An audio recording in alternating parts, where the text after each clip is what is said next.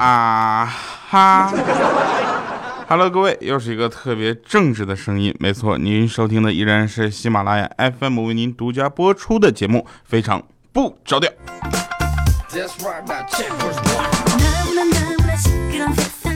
首先呢，是一个惯例开场白啊，同时呢，来看一下我们这上期节目留言。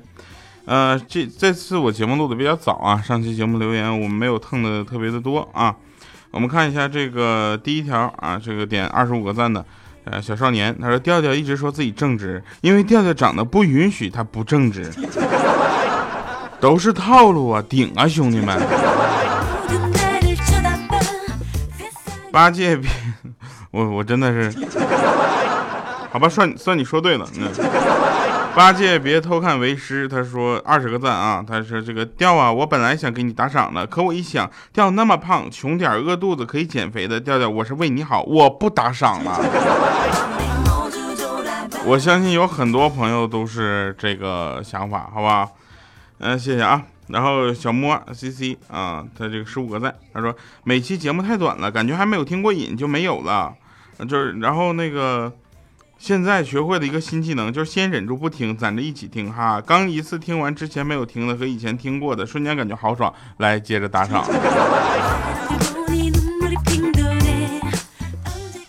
呃，不是我的意见呢，不建议大家这样听啊。你可以听完一遍之后再听一遍，让我的播放量也往上刷一刷，是吧？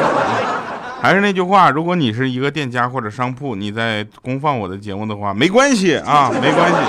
我允许，但你一定要告诉我，然后我可以去你店里啊，对不对？啊，同时呢，我们再搞一个这个，在我再策划一个线下活动，因为我会不定期的组织线下活动，这样给大家送上福利。我的线下服呃线下活动的这个标准就是不能让你空着手走。最近在接触啊，应该是一个比较好玩的，嗯，上海本地啊，然后上海周边的朋友也可以过来，因为我肯定会选择一个休息的时间啊。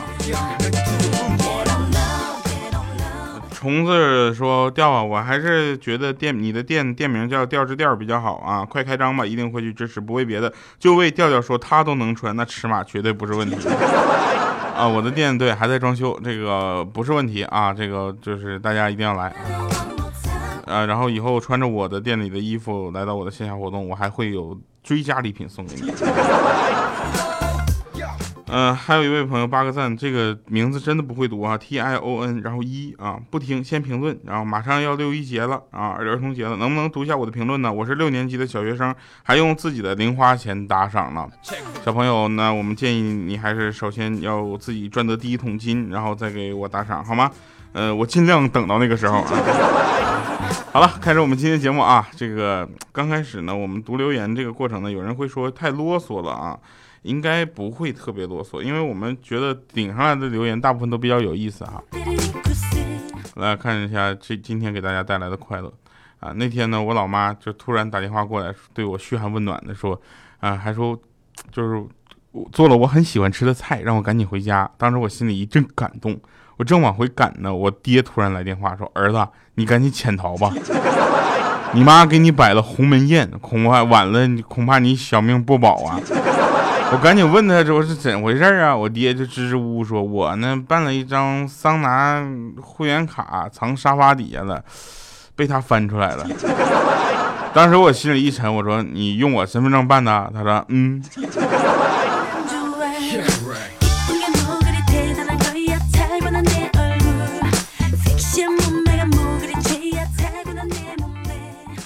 嗯，那天我就是说，哎，小小米啊，你知不知道，那个你爸爸原来是一个硬汉，你知道吗？两百斤的麻袋一下就能扛起来。哎，小小米就说，嗯，你这么说，我爸爸还挺厉害呢。但是两百斤是多少啊？我说你看看你妈就知道了。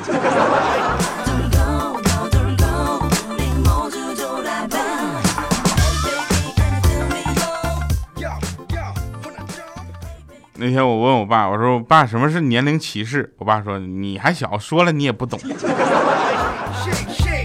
这就是活生生的年龄歧视吧？还有那种大人说话的时候，小孩别插嘴。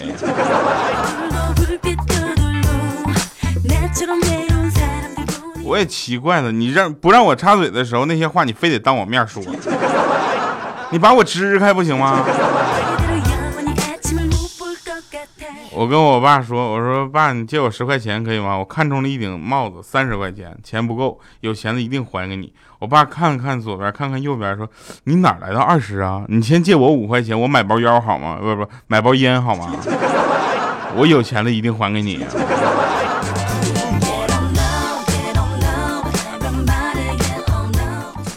是一个家呀，一个家庭啊，他的经济支柱支柱呢，可能经济来源是来自于男人，但是他的经济这个财政管理一定是女人。我算是发现了，你就一个月给我十万块钱，我能给你花的一分不剩。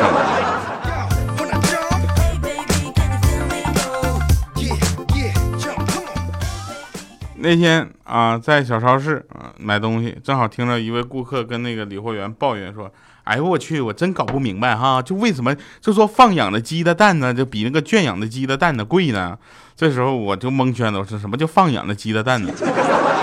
哦，放养的鸡下的蛋是吧？啊，然后李货员就这么解释说，这个嘛，就因为这个放养鸡呀，就像是手机要收漫游费这才是一本正经的胡说八道呢。他们下蛋是在一个地方下的吧？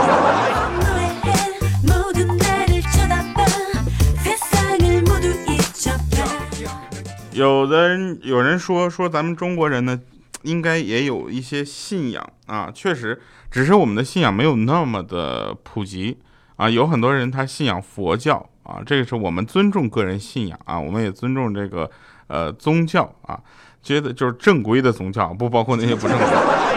然后那天在寺庙里呢，那有一个和尚搁那块募捐，就收钱啊，说是做善事。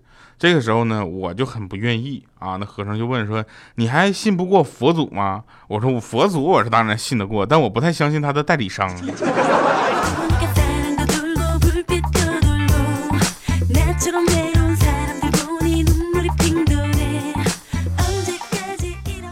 这个事情呢，就呃，就怎么说呢？暴露了一个问题，就是一个怎么说？哎呀，怎么说比较文明呢？就是每个行业里都有那么少数的几个啊个别现象这样的败类，但是这样的事情呢，总能影响整个行业的健康发展。比如说，我在外面说我是一个网络主播啊，他们就开始上下打量我说，他你的听众都图啥呀？我说我不是脱衣服的那种。他说那你是不是讲黄段子那种？我说那也不是我。他说那你是怎么活下来的呢？对于这样的朋友，我就特别的，呃，怎么说呢？我首先第一点特别的感动啊，他他承认了我的这个存在的，就是就是价值。第二点就是他对我们这个职业有所偏见，怎么感觉现在做网络主播跟做鸡差不多？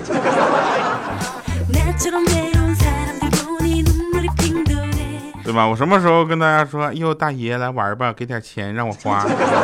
啊，谢谢你，么么哒，从来没有吧？但是大家听节目的同时，可以在节目下方评论、评论、点赞、打赏啊，这个这个都是喜马拉雅的一个正规功能，是吧？然后我们不会说去问你伸手要，我说你不给我钱，我就不跟你好了。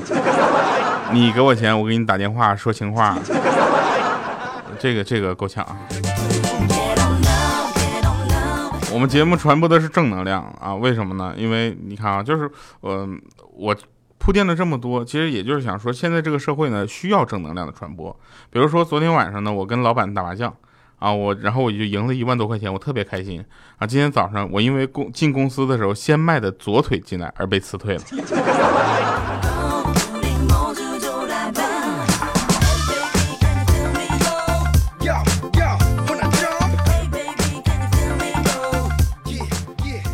后来我又去去了一家公司啊，抽烟的时候呢，领导跟我说：“小伙子干得不错啊，今天之内我会给你升职。”我说：“我的天呐，我上午才来的，我下午就升职了。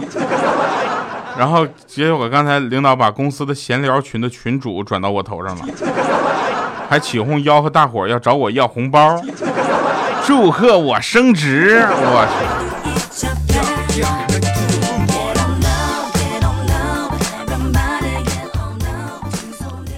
呃，我希望呢，这个大家都有一些愿望和理想，这样的话，大家活得会比较这个充实。比如说，呃，我们的线下活动有愿意来的吗？来，下面留个言啊。呃，第二个呢，就是欠儿灯啊，他的希望也很有意思。他说他希望考试就像女朋友一样。我说那你这样身就人生中就不会有考试了呀。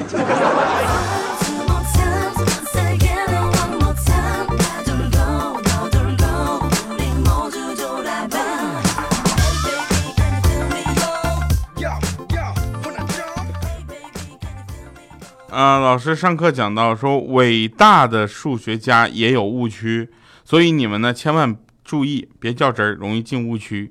这时候我说，我说老师，我数学从未有误区，我一直都是盲区。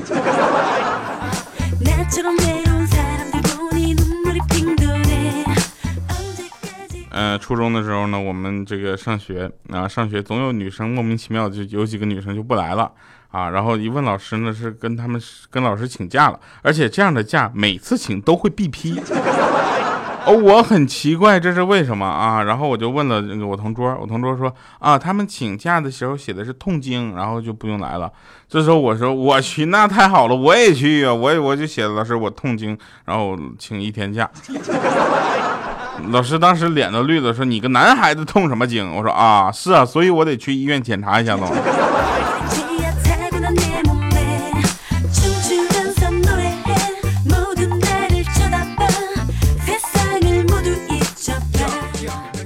昨天在学校食堂吃饭啊，从菜里面挑出一条虫子，然后强忍着恶心拍给班主任拍拍给班主任啊，然后就发过去了啊。听众发来的真人真事儿啊，然后班主任看完之后很生气，吼着说要跟年级主任反映，说严重啊影响课堂纪律的事儿。高中生带手机，我就想这位老师你是没有抓住重点是吧？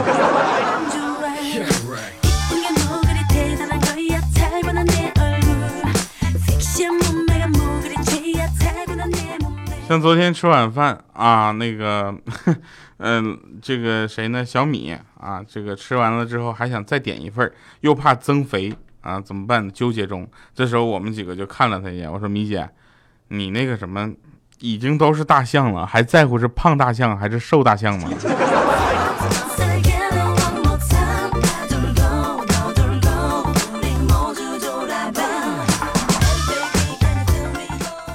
我跟米姐说，米姐，我要开一个服装店啊，是一个大码的服装店啊，男女是男女就各种样子都有啊。这个你穿多大的，我给你我给你几件。米姐当时啪一个大嘴巴子跟我说，去，老娘穿正常码的。我说米姐，你骗自己骗的也是狠。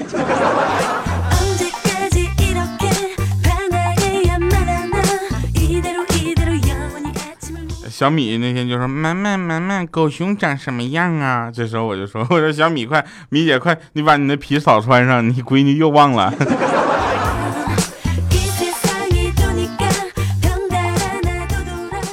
我觉得啊，做人要学会沟通啊，你知道吧？我是一个很腼腆的人。然后那那天呢，就米小米结婚的时候，我也赶上了。结婚当晚啊，小米就问她老公说：“老公啊。”你说今天结婚，咱咋没人闹新郎呢？不是没人闹新娘呢？这时候她老公来了句：“哈，我都跟他们提前打好招呼了。我说谁闹谁领走。”米姐想了一会儿，那一个都没有闹的是几个意思啊？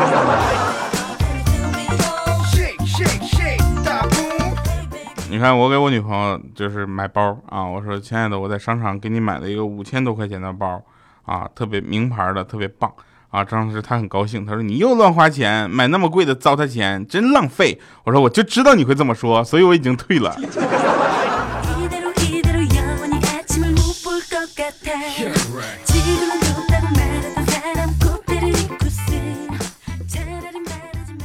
那就是有一家人啊，他他们家呢宣称是以民主建功的，啊，就民主的家庭。啊，他儿子自从儿子这个入小学，呃，就入学小，入学之后，每天早上起床都会哭哭啼啼，不肯吃早饭，不愿意上学。奶奶总是语重心长的劝说，爷爷总是一脸无奈的坐着看报纸。他妈妈呢，总是匆匆忙忙打扫着卫生。他爸爸呢，则是挤眉弄眼的哄着儿子。啊，最近他们全家开了一个民主的会，觉得如此下去不是个办法。结果是什么呢？打。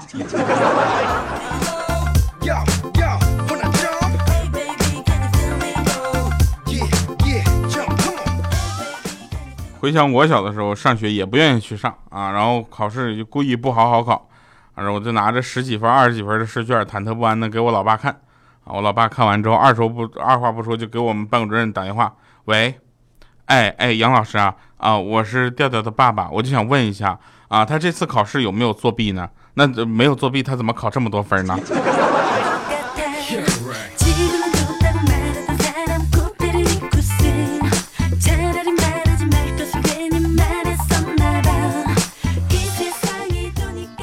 啊，有一位朋友说说我爸我妈那恩爱秀的，那真是服了。今天我爸问我为什么还没有男朋友，我说我还没有遇到像您这样的。他说算了吧，你跟你妈根本没法比。我去，这恩爱秀的。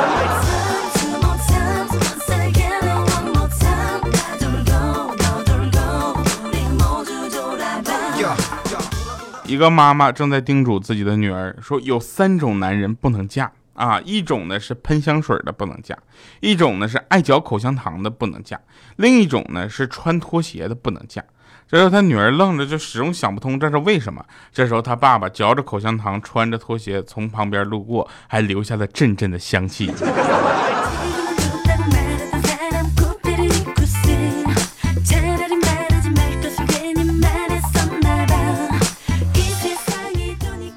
那天啊，那天这个谁呢？小黑跟他媳妇吵架啊，他妈妈知道之后呢，就把他狗骂了个狗血喷头，词儿不是很合适啊。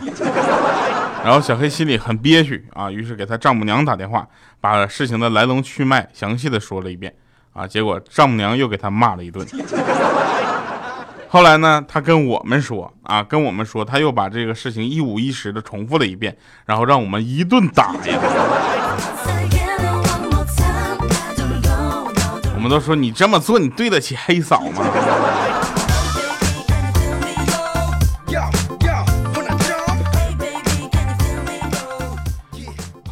喝酒呢，应该说喝的适量就好，喝多的话呢，其实不太好啊。就像欠儿灯为什么一直找不到女朋友，所有女生拒绝他的原因都是因为他爱喝酒，嗜酒。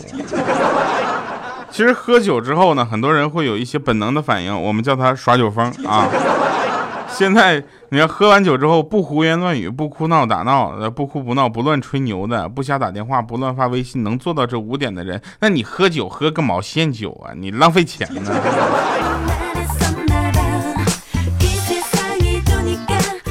欠儿灯一喝多了就开始唱歌，拿一根筷子敲着酒杯。爱你一万年，爱你经得起。也不知道他爱的到底是哪个。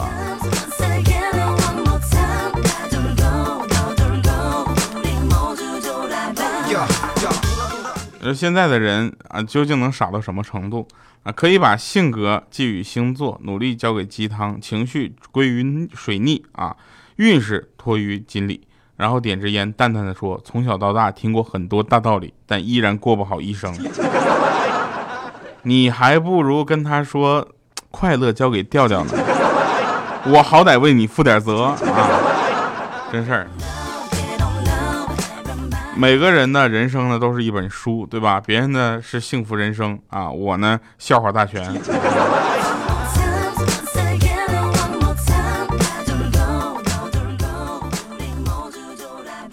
呃，怎么说呢？我们有一句话说的特别好啊，就是说你所有那些不为人知的努力都被旁人称之为幸运，就是只有你自己知道你付出了多少，而别人只能看到结果。虽然我的赚钱方式不多啊，但我的支付方式比较多，是吧？你看啊，我们我说一个也是真事儿，你看啊，这个嗯，名媛用时尚可以上媒体啊，明星用绯闻可以上媒体，对不对？有钱人用财富可以上媒体，普通人用悲剧可以上媒体，我呢只能上媒体上班了。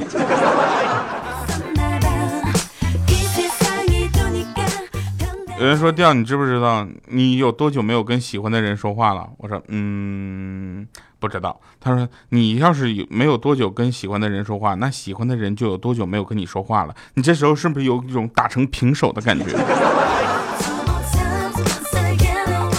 大哥，你这铺垫也是夸张。